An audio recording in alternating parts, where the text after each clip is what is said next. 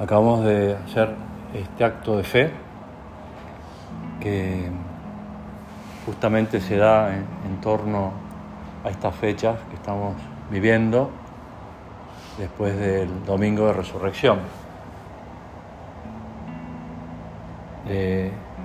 nos dirigimos a Jesús y le dijimos lo mismo que le dijo el apóstol incrédulo, Señor mío y Dios mío. Tomás era una buena persona, creía en Jesús,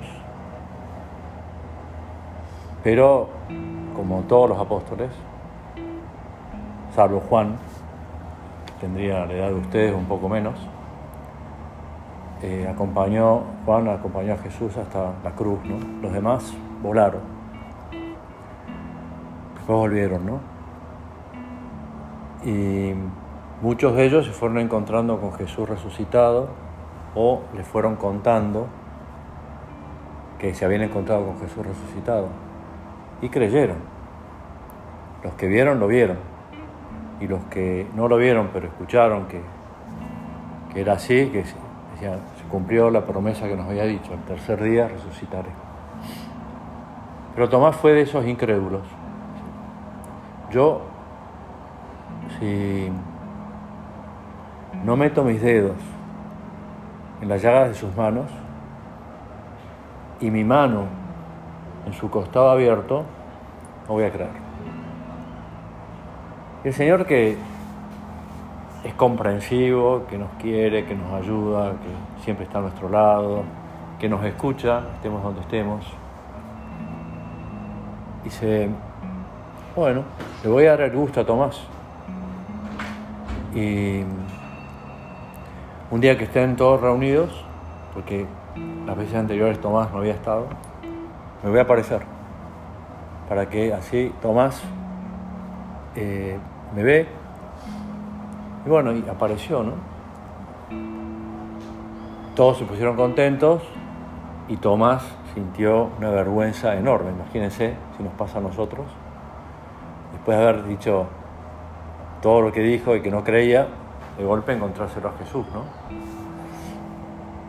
Y el Señor, con gran comprensión, con gran cariño, eh, pero a la vez con ganas de ayudar, porque siempre tiene ganas de ayudar, le dice, vení Tomás, vení.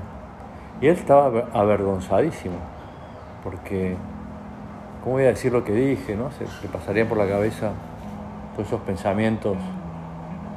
Y, pero el Señor le dice, no, vení, vení, Mete tus dedos en las llagas de mis manos, donde habían estado los clavos.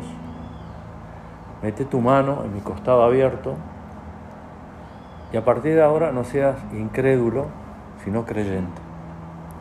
Bueno, Tomás fue creyente y fue enviado por, por Dios a distintos lugares y murió por causa del Evangelio. O sea que aprendió la lección. Y él le dice cuando lo ve a Jesús, Señor mío y Dios mío, hace ese acto de fe. Y uno dice,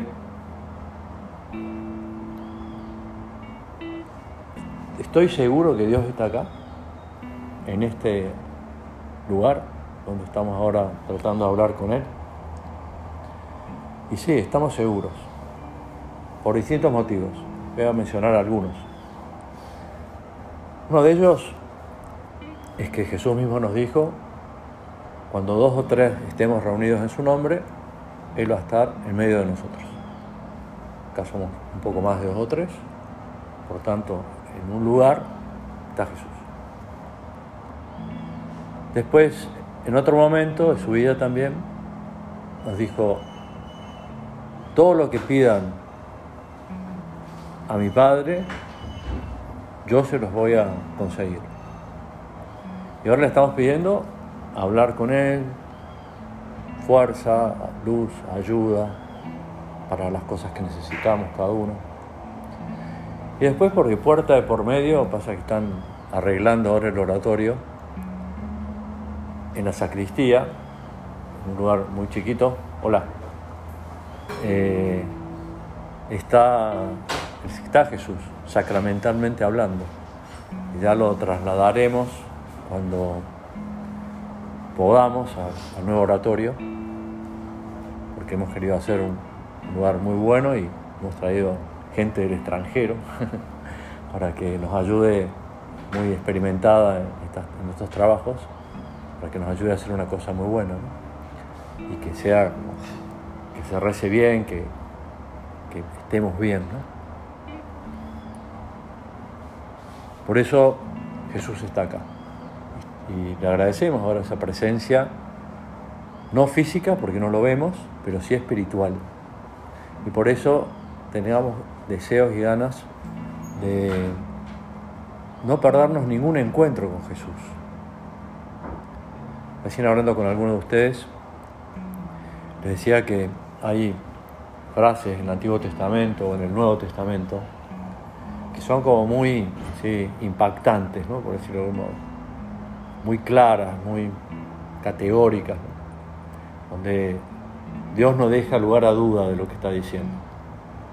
En el Antiguo Testamento me refiero solamente a una, que es cuando Moisés se encuentra con Dios. Moisés es el que recibe las tablas de la salvación y, le pregunta a esa, eh, eso que está escuchando y viendo, pero no, no viendo bien, ¿quién sos? Y el Señor le responde, yo soy el que soy, diciendo, no hay más, nadie más grande que yo. Yo ayer le pregunté al teléfono, le dije esto mismo porque quería encontrarme en dónde estaba, está en el libro del Éxodo. Dije, yo soy el que soy. Y Siri me contestó, yo ya sé quién sos vos, ya me lo dijiste alguna vez, así que no hace falta que te lo repita. Pero bueno, pues dije, ¿cuándo le dijo el Señor a Moisés, yo soy el que soy? Tac, salió Éxodo 14. Siri también hay que ser claro con ella y nos dice todo, ¿no? Eh, pero bueno, es una frase como diciendo, yo soy el más grande, yo soy a quien tenés que acudir, yo soy quien te va a ayudar, yo, yo soy el que soy. Otra frase también que es muy importante, ya desde el Nuevo Testamento, el comienzo del Nuevo Testamento, que la dice la Virgen, y que ahí comienza es la última alianza que hace Dios con los hombres. La hace con la Virgen, con su, madre, con su futura madre. Y la Virgen cuando se entera cuáles eran los planes de Dios para, para ella, renuncia a los planes que tenía. Ella había decidido permanecer virgen durante toda su vida para cuidar del templo, o sea que había renunciado a un amor humano. Y San Gabriel le dice, mira, Dios tiene otros planes para vos y le explica. Lo que está en el Evangelio es muy cortito, ¿no? muy escueto, pero claro, la Virgen necesita una explicación. Y después que le dice que va a ser la madre del Mesías y que va a continuar siendo virgen y que Dios va a intervenir sobre ella y que el Espíritu Santo va...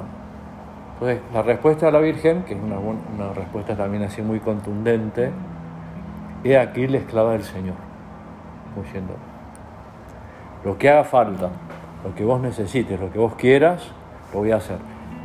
Lo bueno de estas cosas es pensar, bueno, sí, son históricas, pasaron hace 21 siglos, más de 21 siglos, en el caso de Moisés. No, es decir, bueno, están escritas para que vos y yo también actuemos así, ¿no? O sea, a lo mejor a nosotros no nos va a pedir con seguridad ser la madre del Redentor. Entre otras cosas, pues somos todos hombres y no podemos ser madre. Pero a lo mejor nos va a pedir eh, ofrecer tu estudio para que lo santifiques, ofrecémelo.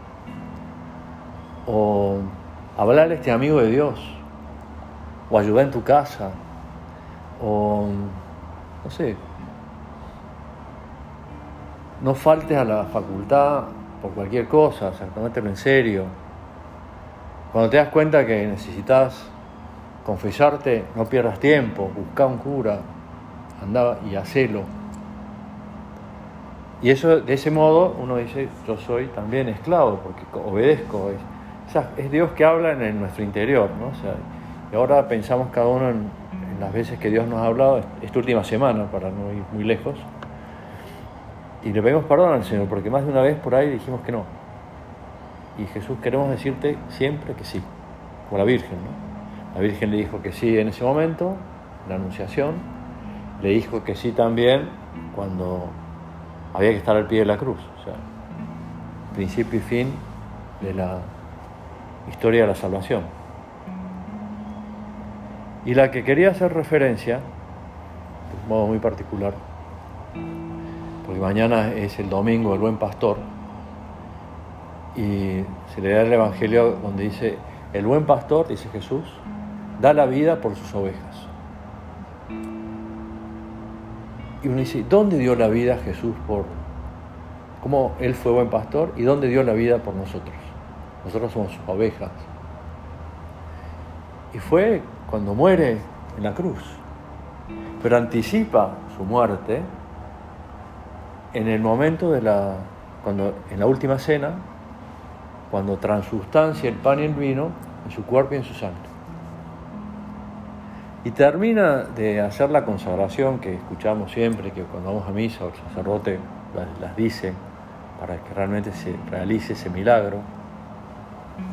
Tomen y coman todos de él, etc. Tomen y beban todos de él.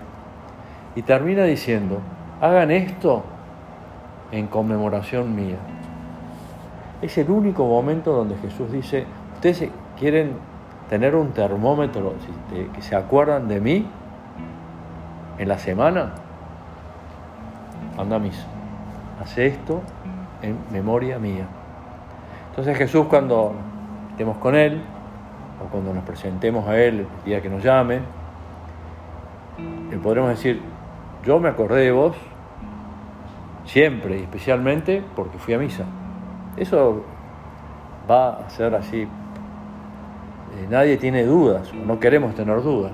Si alguno tiene duda, que le pida a la Virgen, que le pida a Jesús, que me saque esa duda como el apóstol Tomás, ¿no? O sea, yo no me lo creo tanto. Bueno, pedirle al Señor que te ayude. Uno dice, el día tiene 24 horas. Esto lo he hablado con alguno de ustedes también en algún momento. La semana tiene 7 días. Si multiplicamos 24 por 7, da 168 horas. Y el Señor te dice, una, devolvémela y pasarla conmigo. Nos regala 167. Una comparación que no es comparación porque es imposible de comparar. Pero viene tu papá, tu mamá, un amigo, no prestamistas, que esos son muy bandidos. Eh, te doy 168 dólares. Ahora. Ahora, uno, devolvérmelo. ¿Quién dice que no es? Nadie dice que no. Bueno, eso es lo que hace Jesús. Si uno dice, vamos un poco más, ¿no? Los días tienen 24 horas, el año tiene 365 días más o menos, dependiendo de qué año sea son 8.760 horas que nos regala Jesús. 24 por 365, 8.760. ¿Qué nos pide? 54 horas. Te doy, volvemos al ejemplo, que te digo que no tiene nada que ver y esto es muchísimo más, ¿no? Pues da la vida por nosotros. Te doy 8.760 dólares y te pido 54. ¿Quién va a decir que no? Hasta el más poderoso de la tierra, hasta todos dicen que sí. Por eso ahora pensemos en el corto plazo y en el mediano plazo y pidámosle perdón al Señor. Le dijimos recién, pido perdón de mis pecados. Señor, perdóname por las veces que no he ido a misa. O perdóname por las veces que no estoy atento a lo que pasa en la misa me distraigo, porque estoy, llego tarde, porque me voy antes, porque estoy más pendiente de si están mis amigos, si están mis amigas, estoy más pendiente de que termine, porque hay algunas misas que son un poquito más largas, dependiendo del sacerdote. San José María nos da un consejo que pienso que nos ayuda a todos. Dice, para remarcar la importancia de la misa y, y tener ganas de ir a misa cada domingo, y las fiestas de precepto, que son poquitas, dice, dile al Señor que en lo sucesivo, de hoy para adelante, hola, de hoy para adelante, dile al Señor que en lo sucesivo, cada vez que celebres, acá se está dirigiendo a los sacerdotes, o asistas a todos ustedes y a, a toda la humanidad, ¿no? a la Santa Misa y administres o recibas el sacramento eucarístico, lo harás con una fe grande. Creo que Jesús está ahí en la Eucaristía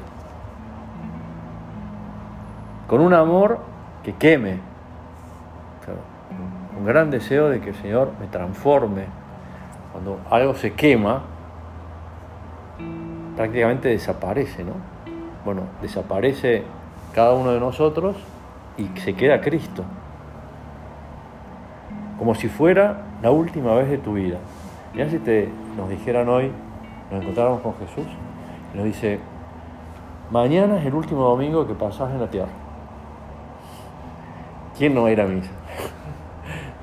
Corriendo, vamos, así que Y atropellando a todo el mundo. Bueno, uno nunca sabe cuándo es la última vez que va a misa. Cuándo es la última vez que puede recibirlo a Jesús. Cuándo es la última vez que se puede confesar. Y concluye San José María y nos dice, no faltar nunca misa.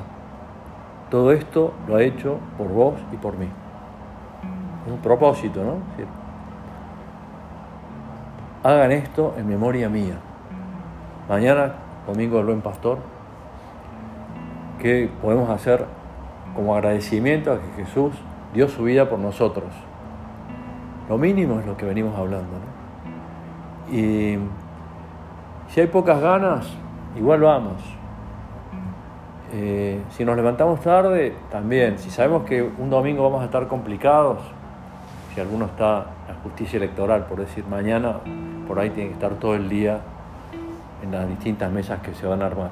Bueno, voy sábado a la tarde.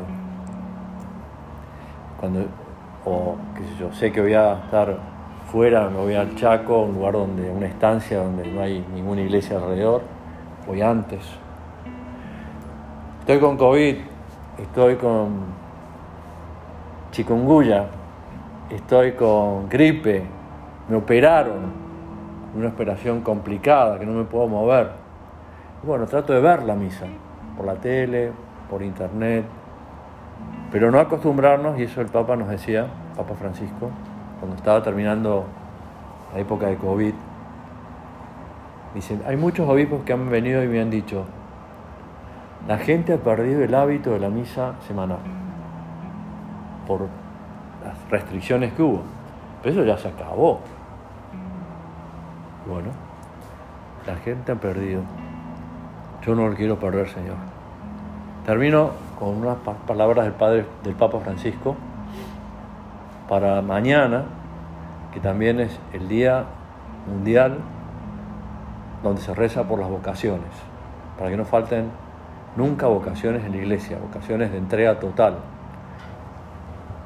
Dentro del matrimonio o fuera del matrimonio, entregando nuestra vida como recibiendo el don del celibato apostólico. Y nos dice el Papa para mañana, pero lo leemos hoy, lo vamos adelantando para que lo meditemos. No es tan largo el mensaje, pero yo me tomé un pedacito nada más. Estamos llamados a una fe, creo firmemente que estás aquí, hagan esto en memoria mía, a una fe que se haga testimonio, que los demás al ver que yo voy a misa por decir algo, también van y les explico lo que es la misa y por qué voy. Que refuerce y estreche en ella el vínculo entre la vida de la gracia, a través de los sacramentos y la comunión eclesial, y el apostolado en el mundo. San Juan Pablo II, les contaba la semana pasada que estoy leyendo una biografía, que no es biografía en realidad, que son las anotaciones del que le ayudó a Juan Pablo II durante prácticamente todo su pontificado para tratar a los periodistas, para dar a conocer la, la vida del Papa, lo que el Papa hacía, etc. Y una de las cosas que el Papa San Juan Pablo II tenía en su corazón es una catequesis mistagógica. ¿Algunos saben lo que es una catequesis mistagógica? Ustedes son todos alumnos. La catequesis de la misa. Que sepamos por qué el sacerdote cuando llega al altar besa el altar y cuando se va lo mismo. ¿Alguno lo sabe? porque el altar es Cristo. Por eso es, que uno besa, no besa, uno no besa una piedra ni una mesa, no, besa a Cristo, lo mínimo. Cristo va a venir a ese altar, le agradezco cuando llego y le agradezco cuando me despido. Bueno, y así para cada parte de la misa hay una explicación, y eso es se llama catequesis mistagógica. bueno, por eso acá dice, y un apostolado, dar como hicieron los apóstoles, que gracias a ellos estamos todos acá. Bueno, se lo pedimos a la Santísima Virgen, que como recordábamos, ella le dijo a Jesús, a Dios le dijo, a Dios Padre, a través del Arcángel San Gabriel, he aquí la esclava del Señor. Que nosotros también, Señor, te pedimos por tu madre, que seamos personas que realmente te obedezcamos y demos siempre la vida por vos, vos que fuiste el buen pastor, la vida en las cosas de cada día. No, no hace falta grandes cosas en lo, en lo diario.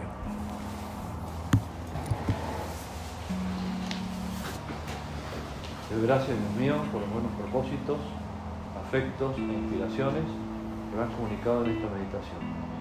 pido ayuda para ponerlos por obra. Madre mía Inmaculada, San José mi Padre y Señor, Ángel de mi guarda, intercedan por mí. ¿Ustedes rezaron el Regina Cheli? ¿Lo saben? ¿Algunos? Hasta la Virgen vamos a rezar. Y los que no lo sepan, ya digan lo que dicen los demás. Alégrate, Reina del Cielo, aleluya. Ha resucitado según predijo, aleluya. Alégrate y gózate, Virgen María, aleluya. Porque ha resucitado verdaderamente el Señor, aleluya. Santa María, esperanza nuestra, paciente de la sabiduría.